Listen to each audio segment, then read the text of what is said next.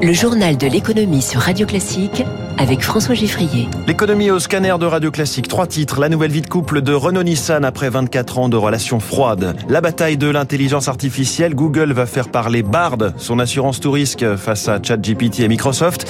Et puis, mobiliser sans énerver, bloquer sans se mettre à dos les Français, la stratégie des syndicats sur un fil. Radio Classique. À force d'avoir refait l'histoire, on ne sait plus qui a sauvé qui dans l'alliance Renault-Nissan. Cela dépend des périodes que vous prenez à travers 24 années de relations pas toujours simples, au mieux cordiales et explosives dans les mois qui suivirent l'affaire Carlos Ghosn. Les deux alliés, et même trois avec Mitsubishi, que l'on oublie souvent au tableau, ont affiché hier leur confiance dans leur avenir commun. On dirait un programme politique, c'est pourtant bien du business. À Londres, terrain neutre où ont eu lieu les festivités hier, l'envoyé spécial de Radio Classique, Céline Cajoulis. Il aura fallu un an d'âpres négociations et des milliers de pages pour parvenir à un accord qui redéfinit tout, des participations croisées de 15% entre Renault et Nissan et les droits de vote associés à la propriété des technologies. Renault va placer les 28,4% restants de Nissan dans une sorte de trust. Les droits de vote seront neutralisés et les titres seront vendus lorsque le constructeur aux losanges le souhaitera, mais pas tout de suite vu la valorisation de Nissan, avec un droit de vente prioritaire pour Nissan et ensuite à un acteur qui ne sera pas un concurrent du japonais. Le cadre commun à Renault, Nissan et Mitsubishi permettra aussi de créer de la valeur et des synergies évaluées à plusieurs centaines de millions d'euros dès 2025 et bien plus ensuite. Nissan va investir jusqu'à 15% dans le capital d'Ampère, la filiale électrique de Renault. Mitsubishi envisage de faire de même, même si pour le constructeur, l'urgence n'est pas la même sur les véhicules électriques. Enfin, il va y avoir mutualisation des moyens de production sur les différentes zones géographiques, comme nous l'explique Luca Di Meo, le directeur général Mitsubishi et Nissan euh, vont utiliser nos infrastructures pour produire des véhicules de Mitsubishi et Nissan en France et en Europe. Ça, c'est déjà une très très bonne nouvelle. Après, euh, il y a une grande potentiel euh, de coopération en Amérique latine. Notamment, ça nous permettra, Renault, de rentrer dans les usines mexicaines et de booster l'activité en Argentine qu'on fait déjà ensemble avec Nissan. Et puis, il y a le sujet de l'Inde, d'un point de vue du marché, où on était un peu dans un business qui n'était pas trop profitable, mais grâce à l'apport de Renault avec ses plateformes, je pense qu'on pourra regarder au, quatrième marché du monde avec beaucoup plus d'optimisme. Luca Demeo au micro de Céline Cajoulis à Londres. Vous entendez l'optimisme et le, volontarisme hein, du directeur général de Renault. Ce matin, la presse française hésite à saluer l'événement. L'éditorial des Échos signé David Barou euh, écrit « Nombreux sont ceux qui redoutent que ces groupes ne soient en fait à l'aube d'un lent divorce par consentement mutuel ». Le Figaro Économie titre sur une alliance plus modeste.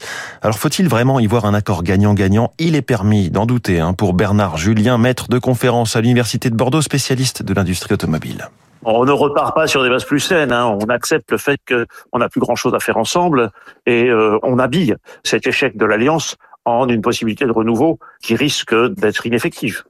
On aura des alliés qui seront d'autant moins alliés que euh, les relations qui les unira seront faibles. Quoi, hein. Donc là, il n'y a aucune obligation désormais à travailler ensemble. Ça veut dire que les Nissan, qui avaient déjà beaucoup de peine à travailler avec les Renault, quand ils y étaient obligés ou quand ils étaient théoriquement obligés, seraient bien curieux qu'ils se mettent à travailler d'arrache-pied euh, maintenant qu'ils ont toute l'attitude de ne pas le faire. Mais lui, évidemment, croit en l'avenir de cette alliance renouvelée et revigorée. C'est son président et l'artisan de patientes négociations, Jean-Dominique Senard, président de Renault et président de l'alliance Renault-Nissan-Mitsubishi.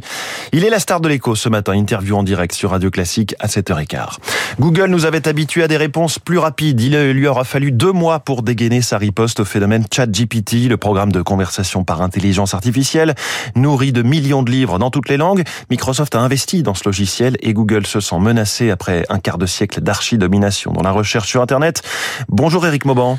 Bonjour François, bonjour à tous. Google assurait qu'il avait dans ses cartons des technologies similaires. Alors quelle est la nature de sa contre-attaque eh bien, elle s'appelle BARD, B-A-R-D. Hier, dans une note de service interne, Sundar Pichai, le PDG de Google, a demandé à tous ses salariés de tester BARD et de faire remonter tous les problèmes rencontrés afin de pouvoir les résoudre. Cette nouvelle technologie de conversation de Google, alimentée par l'intelligence artificielle, hein, comme ChatGPT, devrait commencer à être déployée dans les semaines à venir. Il s'agit à la fois de ne pas se laisser distancer par Microsoft, mais également d'offrir aux utilisateurs un outil de plus grande qualité.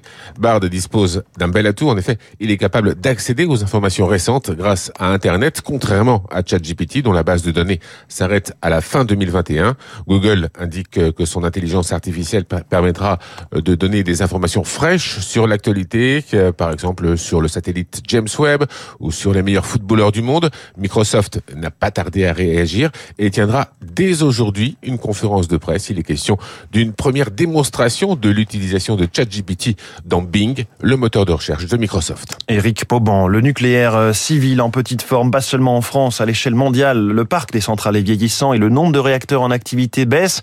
La catastrophe de Fukushima a largement assombré les perspectives en Occident. Aujourd'hui, seuls deux pays tirent leur épingle du jeu, la Russie et la Chine, où le nucléaire civil poursuit son développement. Éric Kioch. La Russie, plus que jamais, leader mondial du nucléaire civil. Sur 56 réacteurs en construction dans le monde, près de la moitié est estampillé Rosatom, champion russe de l'atome, présent dans une dizaine de pays, explique l'économiste François Lévesque. La Russie propose des conditions incroyablement favorables, par exemple dans le cas du Vietnam, des investissements dans le développement des ports ou alors euh, dans l'équipement militaire. Autre géant, la Chine, qui a construit 50 réacteurs en 20 ans et en prévoit 100 autres. Même si elle n'exporte pas sa technologie, Pékin fait le pari d'un mix bas carbone, analyse l'économiste Patrice Geoffron. La demande d'électricité y est euh, croissante, liée évidemment au développement du pays. Par ailleurs, l'enjeu est de parvenir à accompagner cette croissance tout en réduisant les usages du euh, charbon. Face à la cherté de l'électricité produite à partir de gaz, l'Europe, après une décennie de pause, pourrait de nouveau se laisser tenter. La guerre en Ukraine est en train de modifier la donne dans un certain nombre de pays, euh, dès lors que la crise met en question la sécurité collective d'approvisionnement. Ça euh, redonne un intérêt pour le nucléaire. L'Allemagne, la Belgique, les Pays-Bas, tous ont prolongé en urgence l'exploitation de certaines centrales.